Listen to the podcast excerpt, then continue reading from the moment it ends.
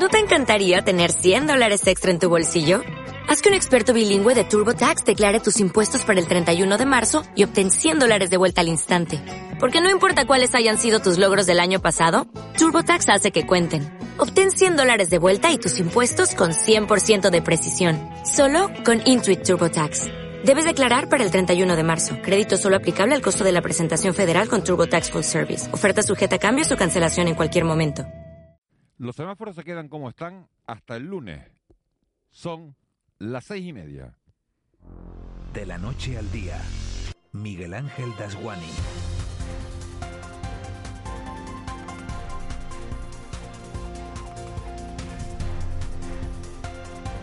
¿Qué tal? Muy buenos días. Mucho especular, pero al final terminamos la semana con los semáforos por el COVID-19 del mismo color que los teníamos el lunes. El gobierno ha decidido esperar a que el calendario pase de largo por el carnaval y será este próximo domingo, pasado mañana, cuando comparezca para dar la buena nueva de los cambios que se avecinan. Será el consejero de Sanidad, Blas Trujillo, quien comparezca ante la prensa. Las quinielas dicen que Gran Canaria y Tenerife cambiarán de estatus porque en la primera isla bajan los contagios y en la segunda suben. Lanzarote también podría bajar del nivel 4 al nivel 3. En las tres horas de radio que iniciamos en este instante analizaremos ese posible cambio de niveles y hablaremos con los sindicatos en educación, AMPE y comisiones de si finalmente habrá o no oposiciones. Y si es que sí, cuándo y de qué manera, porque se habla del mes de junio, hay mucha gente estudiando, y aún no hay convocatoria oficial. Esta mañana contactaremos también con Salud Gil para hablar de ese acuerdo alcanzado en Gran Canaria por las patronales del metal y de la construcción para posicionarse en las licitaciones que saldrán a concurso gracias a los fondos de recuperación y a esos fondos de resiliencia. Paloma Hernández, coordinadora de los senadores socialistas canarios en la Cámara Alta, nos va a decir qué podemos esperar hoy de la comparecencia de Ángel Víctor Torres en la ponencia de insularidad un foro en el que hay, como saben, muchas miradas puestas por la crisis migratoria que vive este archipiélago y de la que se va a hablar en esa Cámara Alta. Hoy compartiremos desayuno con Javier Bermúdez, director general de Asuntos Sociales del Gobierno de Canarias, un hombre centrado en agilizar las ayudas públicas a los que menos tienen y que nos va a contar cómo acceder a ellas, cuánto tiempo se pueden cobrar y además quién tiene derecho. A las 9, repaso informativo como siempre con Víctor Hugo Pérez, anticipo de lo que nos va a deparar el mundo del deporte durante el fin de semana y tiempo hoy para conocer de cerca a una de las caras más conocidas de la tele, de la tele canaria. Hablamos de Isabel Baeza, presentadora junto a Paco Luis Quintana del Telenoticias 1. Isabel es uno de los rostros más consolidados y con mayor reputación de la cadena. Sobre las 9 y 20, repaso a la actualidad del día en clave de humor con Raúl García, el abuelo, Marita y Roque. Tres horas de radio en directo, con la producción de Eva García, la redacción de Marlene Meneses y la realización de Molina. Tres horas pegados a la actualidad para hacer con ustedes este viaje diario de la noche al día. Empezamos. De la noche al día, Miguel Ángel Dasguani. 6 y 33, vamos ya con las noticias que marcan la crónica de este viernes 19 de febrero. Caja 7 te ofrece los titulares del día. Eva García, muy buenos días. Muy buenos días, Miguel ¿Las Ángel. pilas cargadas o no? Sí, porque es sí, viernes. porque es y viernes, tú vas, vas cayendo a medida que, que llega la semana. Sí, pero el viernes uno se vuelve a cargar de... Ah, te vuelves a cargar. Es que te veía como animada y digo, te, vuelves a, te has vuelto a cargar. Te has vuelto a cargar en el buen sentido, a, a Sí, cargar señor. de energía. Porque vienes cargada aquí a las seis y media. Bueno, vamos con, con esos niveles. Al final no hubo cambio de semáforos y se mantienen los niveles COVID hasta el lunes. Sí, hay que esperar el fin de semana para tener más información sobre este asunto. De momento, Gran Canaria, El Hierro y Fuerteventura podrían bajar de nivel COVID el próximo lunes. El domingo, cuando terminen las restricciones por el carnaval, lo decidirá el gobierno de Canarias. Según ha anunciado el presidente autonómico, Ángel Víctor Torres, ha adelantado que lo más probable es que Gran Canaria baje a 2, Fuerteventura al 1. En cambio, espera que Lanzarote quede igual en nivel 4. Tampoco prevé cambios en Tenerife, aunque reconoce que le preocupa el repunte que se ha experimentado en casos COVID en la isla de Tenerife. y lo presumible es que sea a mejor en islas como Gran Canaria, que están en nivel 3, pasaría a nivel 2, en la isla de Fuerteventura nivel 2 pasaría a nivel 1, se mantendría en el 1 islas como La Gomera o El Hierro, parece más difícil que baje nivel la isla de Lanzarote, aunque mejora y de manera ostensible, y preocupa ligeramente un repunte pequeño, pero, pero que también es preocupante de Tenerife, que en cualquier caso también se analizará este domingo. Respecto a los datos de las últimas horas, Canarias tiene que lamentar dos nuevos fallecidos por COVID-19 y se han registrado 140 nuevos casos en las últimas horas. Tenerife suma 59, Gran Canaria 46, Lanzarote 21, Fuerteventura 12 y la isla de La Palma dos nuevos casos. Torres comparece en el Senado. El presidente del Gobierno de Canarias, Ángel Víctor Torres, desarrollará hoy en el Senado su ponencia sobre la insularidad y situación periférica de Canarias. Lo hace en la Comisión de Despoblación y Reto Demográfico. Está previsto que aproveche para exponer la situación migratoria de Canarias y pida compartir la acogida de los migrantes con el resto de comunidades autónomas. En esta línea se ha expresado el eurodiputado del Partido Socialista, Juan Fernando López Aguilar, que de Canarias Radio, ha pedido a las autonomías que no sean tan rácanas.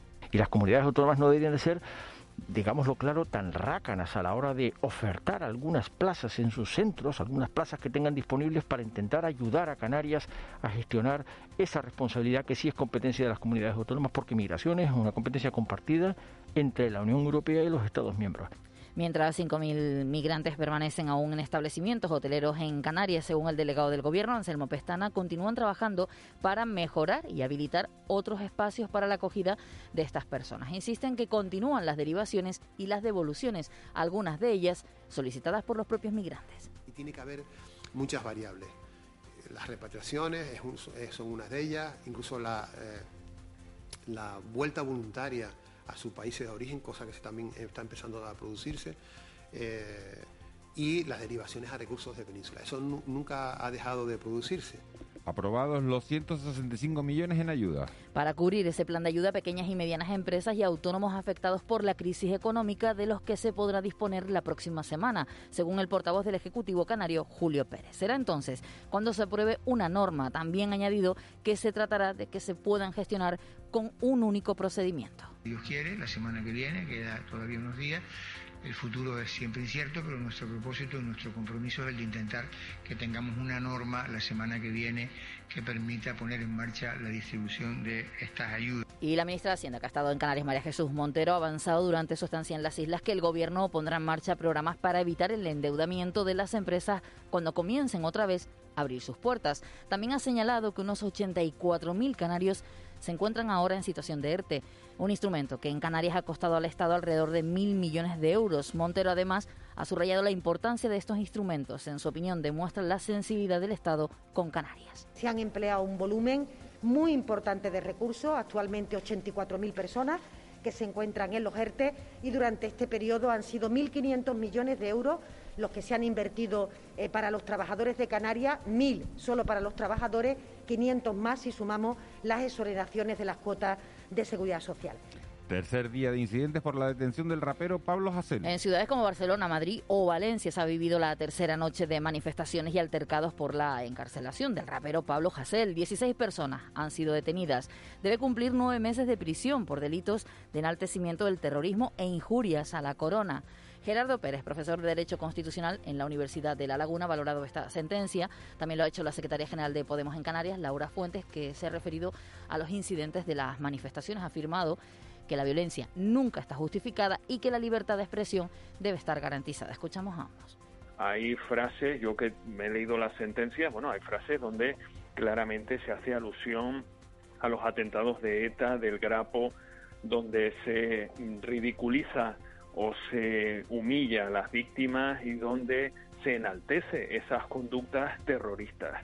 Eso no está amparado bajo ningún concepto, y no en España, en ningún país del mundo, dentro de lo que se denomina libertad de expresión. La violencia en ningún momento está justificada. También creo que, que lo que Podemos tiene como primer orden y que es lo que tenemos que seguir defendiendo en una sociedad civilizada y democrática, como se supone que es la nuestra, es la defensa de la libertad de expresión y los derechos civiles por encima de todo. El Frente Polisario advierte sobre la situación en el Sáhara Occidental. Podría recrudecerse la situación en el Sáhara, según el Frente Polisario, hasta llegar a un enfrentamiento directo entre los ejércitos del Polisario y el marroquí. En la zona se libera una se libra una guerra de baja intensidad desde el pasado mes de noviembre por el control de la zona del antiguo Sáhara español, ahora ocupada por Marruecos. El representante para España del Frente Polisario, Abdullah Arabi, de visita en las islas, ha advertido de que este conflicto afecta a toda Europa pero en particular a Canarias por su cercanía con el continente. Esta guerra está en una fase de hostigamiento entre los dos ejércitos, pasará a una fase seguramente de una guerra de enfrentamiento directo, pero eso será en los próximos meses que afecta a la zona del norte de África, pero también a Europa y de forma muy particular a Canarias. Por eso estamos aquí para intentar alertar de las consecuencias desastrosas de esta situación y apelamos una vez más a la solidaridad y cooperación que desde las Islas Canarias siempre hemos recibido los saharauis. El Perseverance ya está en Marte. Ese explorador robótico de la NASA que amartizaba anoche en el cañón de Chelly, en la zona que se ha denominado como Timanfaya, pero en este caso en Marte. Pone fin así a ese viaje de casi siete meses desde la Tierra y marcando el comienzo de la búsqueda de vida anterior en el planeta rojo con la ayuda de innovadores instrumentos tecnológicos. Este era el momento de la llegada según la NASA. ¡Hemos llegado! Perseverance llegó. Hemos llegado. Touchdown confirmed. Perseverance safely on the surface of Mars, ready to begin seeking the sands of past life.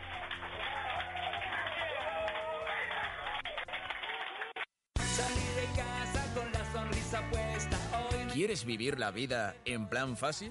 Descubre un mundo de ventajas entrando en cajasiete.com barra en plan fácil y da el salto a Caja 7. Salta conmigo, digo salta. Salta conmigo.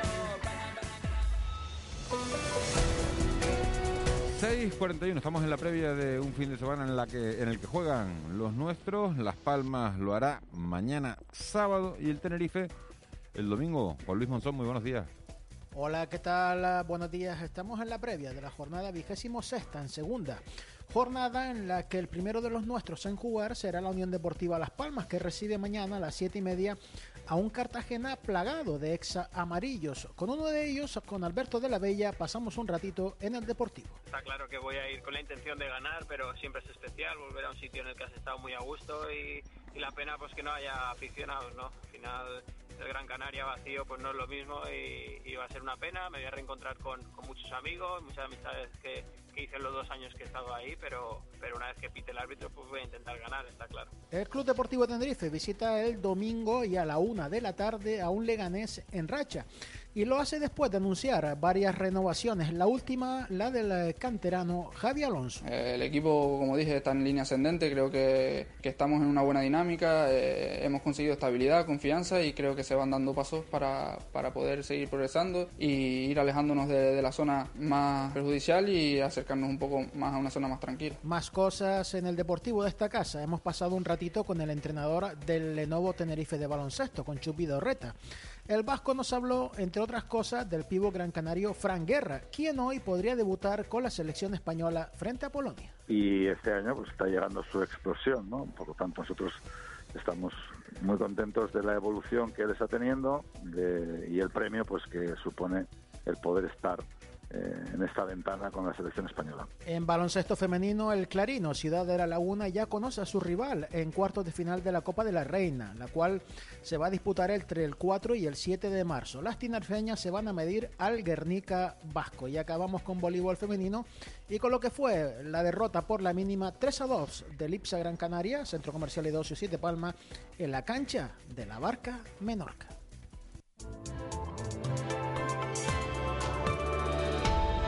6.43, vamos a conocer la previsión del tiempo porque estamos en las puertas de un fin de semana en el que, en el que habrá que hacer algo nuevo. Sí, además ya nos anunciaban que cambiaría el tiempo y cambiará, pero de momento hoy vamos a decir que va a ser un día de transición a ese fin de semana con tiempo agradable en general, soleado y con pocas nubes. Quedarán restos de la calima en las islas de mayor relieve, en muchas zonas apenas ya visibles. Las temperaturas en las zonas costeras y parte de las medianías serán agradables a mediodía, nada invernales y el viento será del oeste flojo aumentando a moderado por la noche en las las zonas altas y las cumbres de las islas de mayor relieve y de dirección variable que tenderá al oeste por la tarde en la costa y las medianías. Luego ya nuestra compañera Vicky Palma nos dará detalles de cara al fin de semana, pero ya podemos adelantar, Miguel Ángel, que el sábado tendremos unas zonas de viento, sobre todo del oeste fuerte y racheado, y volverán las lluvias, parece. Como decía Vicky Palma, no la ven el coche hasta el lunes porque entre la calima y la lluvia, pues va ¿Cómo a ser se llama una la, mala ¿Cómo se llama la tormenta? Ay, eso no lo sé. No Sé que ya tiene nombre porque cuando dice que es intensa, ¿no? Que ya tiene nombre, pero no lo sé. Bueno, pues dentro de un ratito te lo, Venga. te lo voy a preguntar otra vez, ¿no? Porque De yo- examen. no, no, no, es un examen, la verdad que es que yo lo miré y me, No. y me olvidé, sé que es un nombre... ¿De mujer también? No, no, no, Ah, es de hombre raro. eh, De hombre raro. No, de hombre raro no, de musulmán creo, o así. ¿No? Bueno, no sé, sí, creo, que, Dawani. creo que es un nombre musulmán. No, no, no, es así, es más, es más, más- más abajo.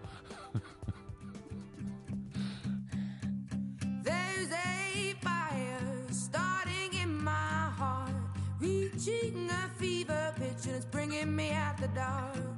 Finally, I can see you crystal clear.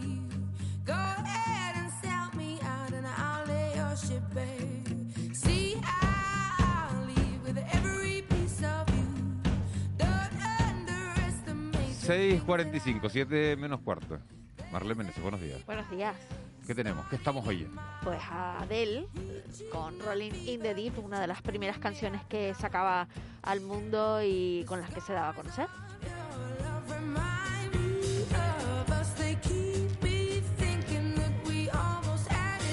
Cantante británica con una voz realmente potentísima que ha cautivado entre otros a Sir Elton John y a toda la comunidad musical y es una gran promesa porque todavía le queda mucho por dar. Me encanta el título nobiliario este de, de ser ¿no? de, de Elton John. Y además que les gusta lucirlo, ¿eh? Ellos, perdona, ellos dicen ser primero, ¿eh? Al que le ponen un título no se lo quitas ni de broma después. Así a veces nos va como nos va. No lo digo por Elton John, pero... Vamos con la prensa. Venga, en el periódico El Día la imagen de portada es para ese momento en el que está pues aterrizando ese Perseverance que tanto nos toca de cerca ya que lo hacía en la zona de Timanfaya, como lo han denominado en la NASA. Además, titular, España aco- desaconseja sobrevolar el Sáhara Occidental. Ese gran titular del periódico El Día. También podemos ver, un poco más abajo, Tenerife se enfrenta a más restricciones al aumentar los contagios y la justicia perdona una deuda de casi 114.000 euros a un autónomo tinerfeño. En Canarias 7, el gran titular a tres columnas Montero garantiza ayudas prioritarias del Estado para la hostelería y el turismo y continúa desarrollando la información. La imagen de portada es para la moda del calado. El calado, tradición y vanguardia van unidas. Un impresionante reportaje fotográfico sobre el calado en nuestra tierra y además el gobierno prevé en Gran que Gran Canaria baje al nivel 2 el lunes. En el periódico Diario de Avisos, eh, la imagen de portada es para el eh, presidente del Cabildo de Fuerteventura, Blas Acosta. Un sector del PSOE Gran Canario pretende elegir al senador, el sector de- perdón, del PSOE Canario pretende elegir al senador Blas Acosta para que la fiscalía, para que al que la fiscalía pide cuatro años de prisión. También en los subtítulos que encontramos en la parte baja del periódico, en la última parte del faldón, Hermes tiene un plazo de un mes para encontrar el donante idóneo. Hermes es un paciente tinerfeño de 32 años que está buscando una compatibilidad del 100% para un trasplante de médula y aterriza con éxito el Perseverance, la mayor misión a Marte de la historia. Y en la provincia, España desaconseja volar sobre el Sáhara a cinco columnas. La imagen del Perseverance es la portada de este periódico y Gran Canaria recupera el lunes las comidas dentro de los locales. Es espectacular la foto esta que lleva el día en su primera página de del, del Perseverance, aterrizando, aterrizando no, ¿cómo era? Amartiza- Amartizando. Amartizando, amartizando. Es decir, en Marte, pero claro, si ya digo amartizando, ya todos deberían saber que es en Marte, ¿no? Vamos con la prensa nacional. En el periódico El Mundo también impresiona la imagen de la presidenta Ayuso con un adoquín. Antes se había ido de paseo por la zona donde habían ocurrido todos los incidentes en las manifestaciones por la detención de Pablo Hasél y llevó este adoquín hasta la asamblea y dice la gentuza del adoquín, es el titular que le han dado a esta fotografía. A cuatro columnas del silencio de Sánchez da ala al desafío callejero de Iglesias. Además, en la parte derecha, titular, informe del F del fond, de, la, de la Fundación BBVA, el 66% de los españoles teme que el gobierno los controle en Internet y además en la parte inferior del periódico a la izquierda, Arrimadas debe seguir liderando Ciudadanos, pero tiene que hacer cambios. Son las declaraciones de Juan Marín, el vicepresidente de Andalucía. En el país, Podemos fractura más al gobierno al apoyar las protestas violentas a cuatro columnas. Además, el Partido Popular ve más cerca ahora el acuerdo sobre el Poder Judicial. La imagen de portada, en este caso, es en el interior de esa sala de la NASA que hacía el seguimiento y además se ve de fondo la primera imagen que tomaba el Perseverance de Marte. La mayor misión espacial llega a Marte y en el ABC impresionante las imágenes de quemas de contenedores, el apoyo de Podemos a los radicales espolea la violencia. Y además en el eh, titular eh, más el principal del periódico ABC también, Perseverance, se, se posa con éxito en Marte para encontrar restos de vida. Y lo que se ve es una imagen en blanco y negro, pero es la imagen del Perseverance ya en, en Marte. Bueno, pues esa imagen que copa todas las, las portadas y el asunto, ese, ese apoyo de Podemos a la protesta violenta, tercer día consecutivo de protesta y la el adoquín que tiene Ayuso, lo verán en algunas portadas, en la mano son los adoquines que le estaban tirando los que protestaban a la policía, o sea que no es ninguna bobería, se han quemado contenedores, se han quemado motocicletas. Lo que pasa es que después, claro, Ayuso después llega y te dice en, el Parlamento de, de Madrid, están defendiendo a un niñato que tiene menos arte que cualquiera de los que está aquí con dos cubatas en un karaoke. Y entonces, claro, entonces tampoco, pues tampoco tiene, tampoco se pueden decir así las cosas, ¿no? Vamos con la, con la agenda informativa de, de, hoy. Hoy la agenda pasa por Madrid porque el presidente del Gobierno de Canarias comparece a puerta cerrada en la comisión del estudio sobre la insularidad constituida en la Comisión de Despoblación y Reto Demográfico. También lo harán los presidentes de Baleares y las ciudades autónomas de Ceuta y Melilla. Aprovechará el presidente del Gobierno de Canarias para reunirse con el eurodiputado de Ciudadanos, José Ramón Bausa, dentro de la ronda de contactos que ha emprendido con parlamentarios europeos y mantendrá también encuentros con los representantes de las islas en el Senado. Y además aprovechará para irse a reunir con el ministro de Agricultura, Pesca y Alimentación de toda la cumplida información en una comparecencia en prensa. Y en Parcán precisamente se va a hablar en el Parlamento de Canarias de Agricultura porque comparece la consejera con representantes además de las organizaciones y asociaciones de agricultores y ganaderos de Canarias para reconocer las dificultades que está atravesando el sector. También la consejera de Educación va a comparecer en el Parlamento de Canarias para informar sobre las infraestructuras educativas en La Palma y responder a varias preguntas. Y hoy tendremos algo importante. El sector, el jefe de sección de epidemiología, Amos García, y la enfermera Begoña Reyero informarán en un encuentro sobre la campaña de administración de vacunas de Pfizer, Moderna, Moderna y AstraZeneca y los nuevos grupos que comenzarán a vacunarse. Eso lo harán a, aproximadamente a media mañana. ¿Qué es tendencia en las redes sociales?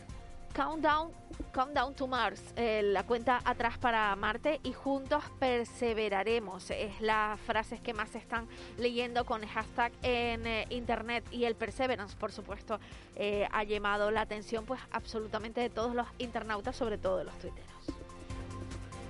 Vamos ya con la crónica económica. Hoy vamos a analizar el estudio elaborado por la Cámara de Comercio de España y el Consejo General de Economistas sobre el PIB per cápita de los últimos 45 años. José Miguel González, muy buenos días. Buenos días, Miguel Ángel. A lo largo de los últimos 45 años, las diferencias del PIB per cápita entre las diferentes regiones de España se ha reducido 30 puntos porcentuales gracias a la paulatina convergencia hacia la media nacional de las más desfavorecidas. Esta es una de las conclusiones del estudio 45 años de evolución económica, social y empresarial de las comunidades autónomas de España, elaborado por la Cámara de Comercio de España y el Consejo General de Economistas. El conjunto de nuestro país ha experimentado en estos años una profunda transformación en su organización territorial, económica, institucional y empresarial, convirtiéndose en uno de los países europeos con uno de los niveles más altos de descentralización a nivel político y territorial. Según el estudio, el PIB ha crecido una media anual del 2,39% en los últimos 45 años.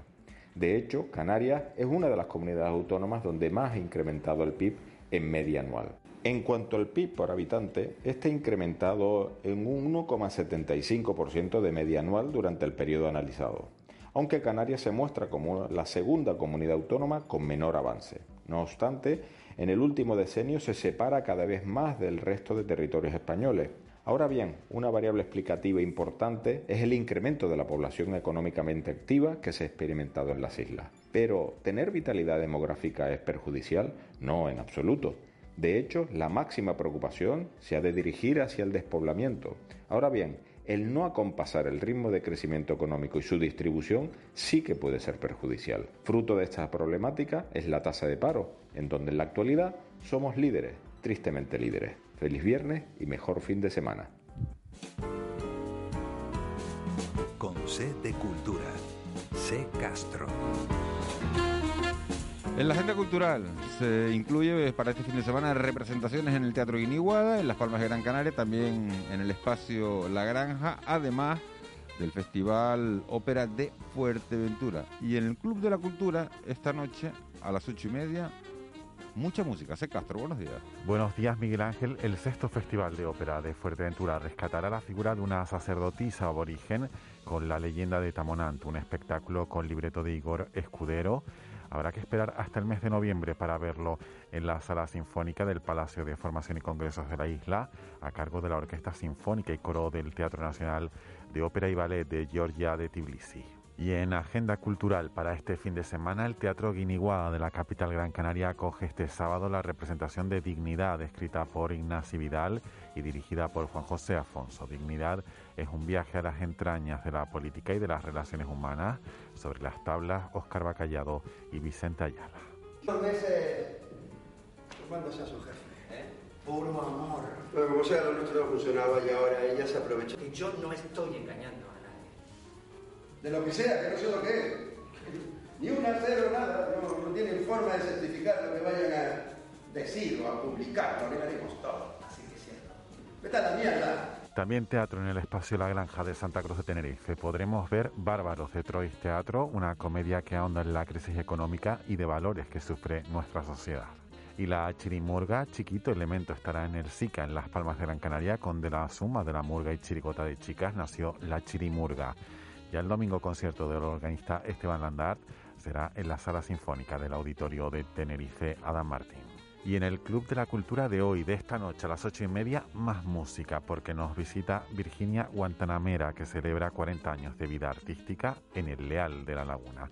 Y también nos visita Diamar, que estos días estrena dos canciones junto al cantante de efecto pasillo Iván Torres dentro de su proyecto Raíces. Raíces es un, es un proyecto ahora que se está convirtiendo casi en multidisciplinar porque eh, se une música, se une historia de las mujeres a las que cantamos, ¿no? Eh, poemas, relatos, incluso danza, que de hecho lo vamos a estrenar en, en la localidad de Liria, en Valencia, el, el 24 de abril.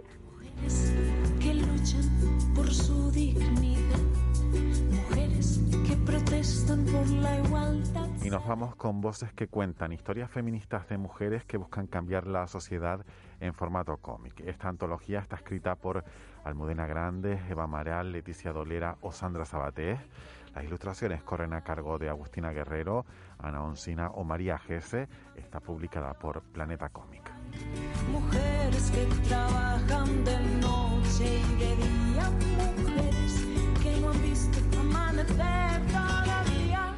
Mujer, lucha sin 6.57, 19 de febrero, Día Mundial de... De las ballenas. Desde 1986 la Comisión Ballenera Internacional prohibió la pesca industrial de ballenas. Tras entrar en vigencia esta moratoria, las poblaciones de ballenas han eh, ido restableciéndose paulatinamente. Sin embargo, algunos países no han respetado la decisión y siguen aniquilando a estos animales. Pese a ser unos animales tan grandes, pues sucurpe- sucumben ante los galpones de las flotas balleneras. Hoy además aprovechamos para recordar de una manera o de otra el uso no letal de estos magníficos animales que eh, promovamos el turismo, por ejemplo, de avistamiento de manera mucho más responsable.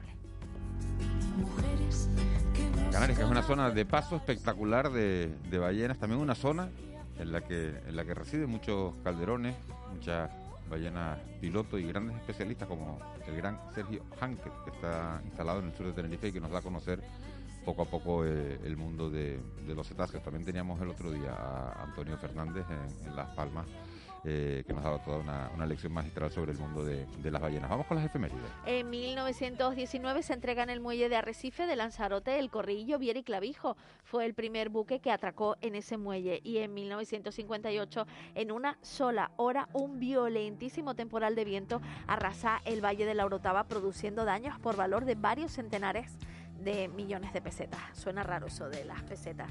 Y tal día como hoy celebramos el nacimiento de Kurt Donald Cobain. Kurt Cobain, conocido mundialmente por ser el líder, eh, cantante, músico y compositor del grupo Nirvana. Para muchos es el icono de la generación X y también uno de los músicos de rock más emblemáticos e influyentes de la historia de la música.